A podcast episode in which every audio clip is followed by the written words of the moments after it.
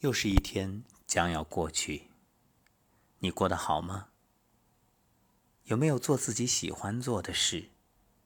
又或者，为了明确的目标，在忍受着通往成功之路这份坚持的煎熬？其实这么说也不客观，因为有人会把煎熬当作享受。这坚持啊，完全取决于你的内在。你喜欢，它就很简单；你厌恶，它就很难受。可以说，分分秒秒都觉着是一种压抑。好，咱们转念，其实一切事情啊，只要认准了目标与方向。只要你相信能够到达，并且愿意为之去承受这中间一切代价，那过程都将变成日后的奖赏。再次回忆起来，说说这当初的苦痛，都会变成你的谈资。昨天的节目当中，我们说到了。要想真正的自律，最初始于多巴胺刺激带来快感这种动机，后来啊，你就得依靠内啡肽，才能帮助自己更加持久的拥有这种执着追求的动力。那么。如何能够摆脱多巴胺，追逐内啡肽呢？这就得先了解一下究竟什么是内啡肽。内啡肽也是一种神经递质，它也被称为安多芬或脑内啡，是一种内成性的类吗啡生物化学合成物激素，是脑下垂体分泌的。说到吗啡，大家都知道这是毒品的一种，它类吗啡。你就可以理解为，啊，类似于吗啡的这种物质。哎，有人会说了，那这不是毒品吗？哎，大脑自己分泌的，这不叫毒品，它会根据你的需求而产生。由脑下垂体和脊椎动物的丘脑下部分泌的氨基化合物，是一种肽，它能与吗啡的受体结合，产生。和吗啡鸦片剂一样的止痛效果和新快感，等同于天然的镇痛剂。利用药物可增加脑内啡的分泌效果，所以它是可以通过人为的刺激来调节的。说到内啡肽，相信有一部分朋友没听过，不过鸦片、吗啡想必尽人皆知。吗啡是一种毒品，也是医学上使用量最大的强效镇痛剂。内啡肽呢，则是由脑垂体分泌的一种内源性吗啡生物化学合成激素。它和吗啡受体结合以后，就会产生与吗啡鸦片一样的止痛、心快的效果。所以内啡肽被称为脑内毒品。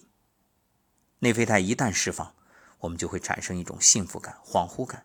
而且对疼痛的感知会变弱，所以这么一想，你也就理解了为什么会有人对毒品上瘾，甚至倾家荡产、身败名裂也在所不惜。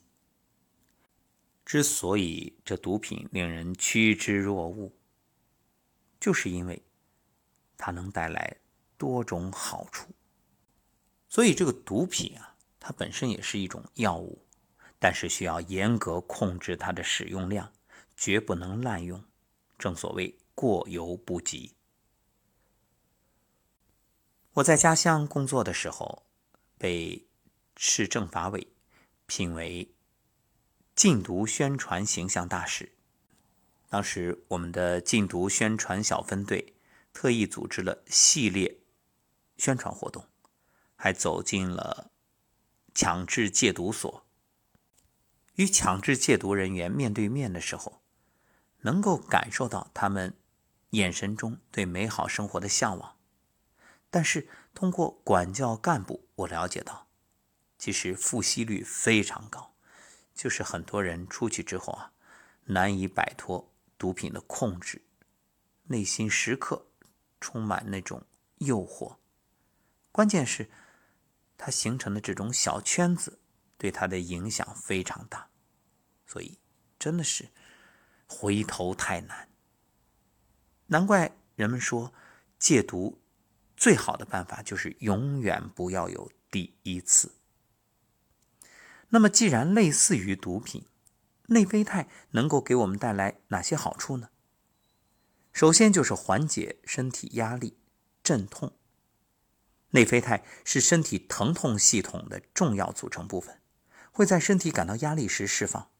这就是为什么马拉松运动员能够在极限状态下超越自我，而且对跑步上瘾。包括现在越来越多的人喜欢吃辣椒，辣椒其实它严格来说，那种辣不是一种味觉，而是一种痛感。吃辣椒之所以会产生快感，就是因为。辣椒素刺激身体感知疼痛的神经，让大脑释放内啡肽，于是你就觉得畅快。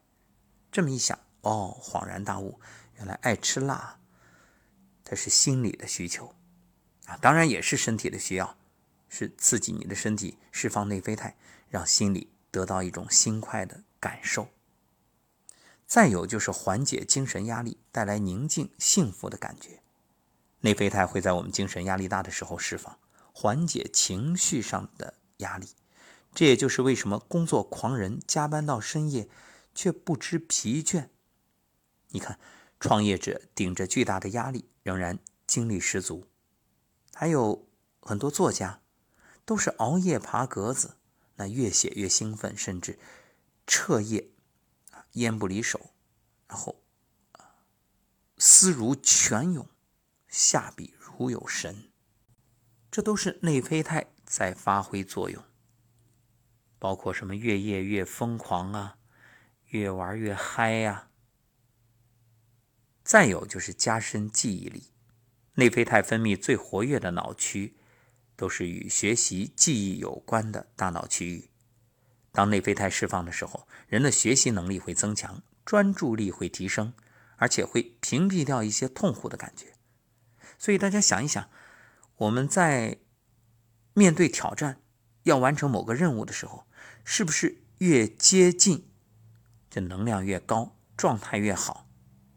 包括考试，有没有发现啊？提前三个月告诉你要考试了，你该玩玩，该咋地咋地，你一点都紧张不起来。可是告诉你三十分钟之后就要考试了，你马上进入状态。所以，提前三个月和提前三十分钟准备，对有些人来说其实都差不多；而对大多数人来说，这临场发挥那种状态都是要好于平时的。包括我们从小到大，可能无数次的面临一些什么检查呀、评选呀、比赛呀，是不是都这样？那广播操一遍又一遍练得皮塌了，怨声载道，叫苦不迭。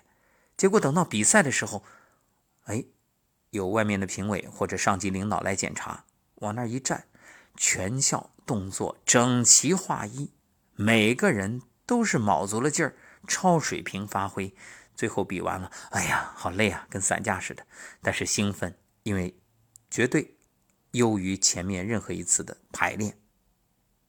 所以说，内啡肽是一种让我们越找虐越爽的物质。所以人都有点自虐的倾向。那为什么说自律的中期我们要摆脱多巴胺去追逐内啡肽呢？罗振宇曾经说过一个有出息的人应该摆脱多巴胺，追逐内啡肽。意思就是，我们做一件事儿，要摆脱依赖多巴胺快速反馈的习惯，就是你没有反馈也要行动。追逐内啡肽就是专注当下，沉浸其中，这样你才能够。实现你的梦想，去完成你的目标。多巴胺和内啡肽都是能够让我们感到快乐的物质，但是作用又有不同。多巴胺是驱动力，它的作用机制是奖赏和反馈；比如写一篇文章，写作之前，你想象啊，我能得到稿费，得到大家的赞赏、认可，我发出来会有多少多少的点击量。我们觉得这个目标可以实现，于是就充满了创作的动力，你奋笔疾书。但有一句话叫“期望越大，失望越大”，所以如果你过于依赖这种奖赏，一直想象自己能得到奖赏，一旦没有得到，就是有了落差，就会陷入深深的打击中，有挫败感，于是呢就失去了动力。要知道，现实生活并不是打游戏那么单纯，不是说你按一下键盘或者是动一动鼠标就能有反馈，打死一个怪物就能抱到宝物，通一个关卡就能打开宝箱。现实中啊，你做一件事的反馈周期可能会拉得很长，长到三五个月、半年、一年才能看到一点点效果。于是你对未来的想象越来越模糊，甚至会受到打击。当我们对奖赏，也就是多巴胺求而不得时，就容易失望，容易放弃。所以你看，很多人在最开始一腔热血、激情澎湃，结果。走着走着，这同行者就越来越少，真正最后能坚持的凤毛麟角。这就是因为自律中期对于多巴胺的这种期待落空了，于是失望了，最终绝望了，直到放弃了。因此，要想达到自律中期，你可以理解为长跑当中的途中跑。我们就要摆脱对奖赏的依赖，专心致志，沉浸在自己要做的事儿上，一门深入，全神贯注。虽然没有奖赏，很痛苦，但是你知道你想要的是什么，你就可以义无反顾。如果能做到，那么内啡肽来了，他来了，他来了，内啡肽。带着喜悦向我们走来了，它会给你带来补偿。内啡肽的作用机制是补偿，不需要我们有很强的动机，却会补偿我们为完成一些事情付出的努力。你付出的努力越多，内啡肽分泌的就越多，于是你就越发感觉到充实和幸福。比如，多年寒窗苦读，考上理想大学。内啡肽的分泌一定爆表，所以你看这两天高考开始了，各位学子好好考吧，现在所吃的苦，未来都会加倍以福还给你。再比如农民，春耕夏种，迎来秋收，内心充满着喜悦和欣慰。包括作家、音乐家、歌手。当然，有一部分是为了报酬，这个无可厚非。但是，更多的、更重要的，就是对结果的期待。等到完成结果时，那份内啡肽的奖赏。我们都渴望通过自律改变人生，但大多数人都是希望有动力在行动，却忽视了。经历痛苦的新快感，换句话说，也就是内啡肽的分泌感受。所以，没有多巴胺，别忘了还有内啡肽。别泄气，别灰心。内啡肽并不需要我们有很强的动机，但一定需要付出，无论精神上还是体力上，付出的努力越多，痛苦当然也越多，就越能收获到更多的内啡肽。也更加能体会到内啡肽带来的充实宁静的感觉，所以人在做天在看，你付出的所有，老天都会加倍补偿你，就是这个意思。所以自律中期缺乏动力的时候，要去追求内啡肽，将渴望反馈变成专注于完成，而且付出痛苦和努力。要知道现在有多痛苦，未来就有多痛快。那反过来，现在有多痛快呢？未来就极有可能多痛苦。你看，这也是一种平衡法则。越痛苦越要继续做，越要专心致志，心无旁骛，别再想着奖赏，沉浸在一件事中，这样就会得到内啡肽的补偿，拥有充实欣慰感。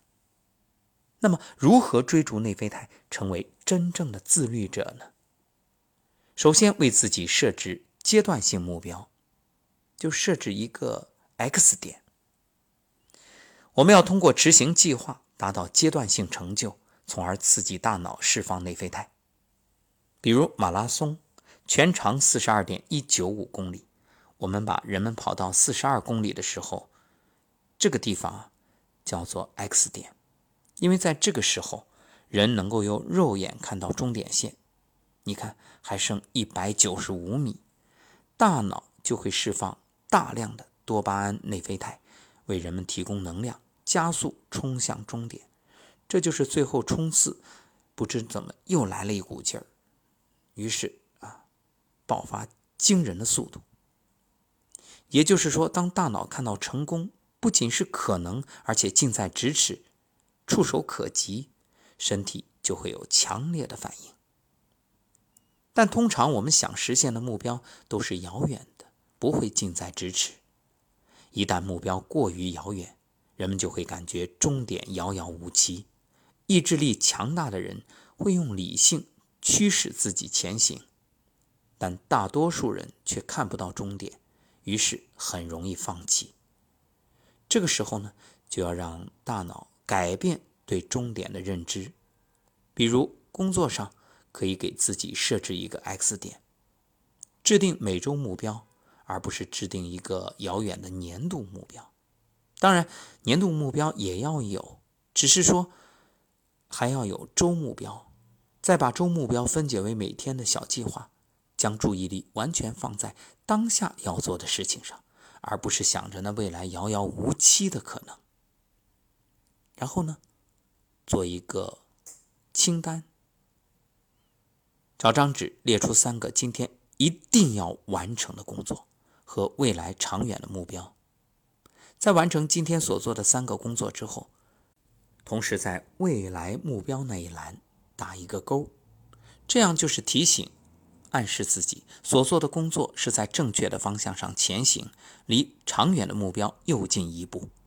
这样就能感受到自己正朝着期望的终点前进，大脑分泌内啡肽的可能性也就大大增加。第二点是养成专注的习惯，设定固定的工作或学习时间，然后死守不放。积极心理学家哈米尔森在《心流》这本书中提出了心流的概念。所谓心流，是指沉浸当下。做事全神贯注、全情投入，并享受其中的一种状态。我记得曾经有一位作家，女性，她写：“男人什么时候最帅？就是男人全神贯注、专心致志去做某件事情的时候最帅。”那么，心流状态的一个阶段，就是分泌内啡肽的感觉，可以让我们忘乎时间。感觉安详、宁静，高度专注于当下。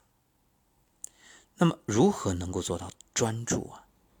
最简单有效的方法就是每天固定时间学习，就像科比养成凌晨四点练球的习惯一样，我们同样可以为自己安排一个固定的学习时间，或者是工作时间。比如，你可以每天早晨五点到七点写作。那我呢，是每天早晨基本上在。四点到六点，差不多这两个小时安排录制节目。当然是最近才实行的，以前都会晚一点。不过最近睡得早，八点多，所以起的醒的都早，三点多。那么，当你将固定的时间设定为雷打不动的创作，或者是工作或者学习的时间之后啊，你发现哎，效率提升。当你坚持二十一天以上，潜意识就养成了习惯，只要到这个点儿，自动进入专注状态，不需要额外的消耗集中力，不需要再勉强自己。同时，在执行的时候，无论多么痛苦，再没有状态，也要严格的按照时间表完成。一旦达到临界点，或者说养成一个习惯，也就是由量变到质变，内啡肽就会持续分泌，形成正向循环。第三点就是运动，有没有听说过运动也会上瘾啊？如果你每天进行三十分钟以上的有氧锻炼，那么你就会形成这种习惯，你会很享受，因为运动是促进内啡肽分泌最有效的方式。同时，运动也会赋予我们强健的身体，让我们在生活中更具掌控感，在人际交往中更有自信。运动的时候，脑垂体释放内啡肽，使心情更加平和充实。如果你能经常保持运动的习惯，那么体内高水平的内啡肽可以让你轻松应对思考和决策，包括各种需要高度集中注意力的事情。那么，执行运动最简单的方式就是跑步。当你跑步三十分钟以上，大脑就会释放内啡肽。跑步的时候，专注于脚下的每一步，不要分心想自己跑了多久，还有多远，要训练专注当下的能力。所以跑步有一个三步呼吸法，呼呼呼吸吸吸，对应每一步。然后呢，你就只想着我脚下这一步，脚下这一步，脚下这一步。这样你就越跑越轻松，越跑越自如。所以你也就理解了为什么说运动会上瘾。我原来就是十六岁走进健身房，每天习惯了去锻炼，哪一天。不进健身房就觉着浑身不自在，觉着好像人生少了点啥。如果连续几天不去，内心就有负罪感。现在恍然大悟。第四是随时让自己保持快乐的心态。心理学有一个名词叫心理防御机制。当我们面对生活中一些突如其来的压力或者打击，这种机制就像铠甲，防止我们心理失衡，所以它是保护我们的。那这种铠甲有很多种，有一种是升华，就面对压力的时候，可以把压力通过寻找快乐的方式去释放。这就是为什么工作压力大或者一些失恋的人更容易去做一些事情，啊，情场失意，赌场得意呀，或者说情场失意。发愤图强，努力工作呀。那还有人是情场失意，他就暴饮暴食，于是让自己变成身材走形的大胖子。那么现实生活中啊，很多失败者特别容易沉迷游戏，就是缺乏自制。大脑当多巴胺的水平低的时候，就会强制命令你寻找快乐，食物、性爱、游戏这些。能够让你获得快感的东西，马上可以吸引你，并且牢牢的掌控你。如果你不想被多巴胺劫持，那就要在日常生活中保持快乐，发现生活的美好。研究发现，我们在帮助别人的时候，内啡肽和多巴胺会同时分泌，这种感觉是单纯的自我愉悦、自我讨好无法比拟的。所以，这就是好人有好报啊！你要做善事。要学会去助人，助人为乐，助人得福。所以可以在日常生活中多多的帮助别人，收获别人的微笑、赞赏、感激，或者用心欣赏日出日落。烦闷的时候散散步，找朋友聊聊天看一场电影，这些都能提升脑内的多巴胺水平和内啡肽水平，让我们感到快乐。使我们避免寻找那些短暂无脑的快感。最后呢，给大家几个建议：想要成为真正的自律者，必须在一定的阶段摆脱多巴胺的驱动力，追逐内啡肽带来的补偿。这需要付出痛苦和努力才能得到。但内啡肽愿意奖励为了梦想而付出痛苦努力的人。当你经历过这些痛苦，付出了努力。你就能真正体会到充实和欣慰。所以，总结一下，做法就是：一、为自己设立阶段性目标，设一个 X 点；二、设定固定的工作和学习时间，死死的守住这个时间，养成专注的习惯；第三，坚持每天运动；第四，随时让自己保持快乐的心态。四点说来很简单，谁做到，谁受益。而最后，我想提醒大家，目标别太远，跳一跳够得着就好。因为，当你不断的有成功的案例，有这种坚持的体验，你的内心对于坚持就不会有恐惧，也不会有担忧。你会相信自己，这很简单，我能做到。虽然之前都是一些简单的任务。但是，当你习惯成自然，再去挑战一些难度的任务，你也觉着容易。你看，那个蟋蟀，他们之间彼此的斗争、打斗，基本上胜了之后，他就有进一步挑战强手的自信；如果败了，夹着尾巴就逃，即使遇到比他弱小的，他都不敢再上战场，就是因为这种心态。好，自律方能自由。感谢今晚的聆听，愿各位能够朝着自己梦想的目标持之以恒，循序渐进，一步一步走向成功。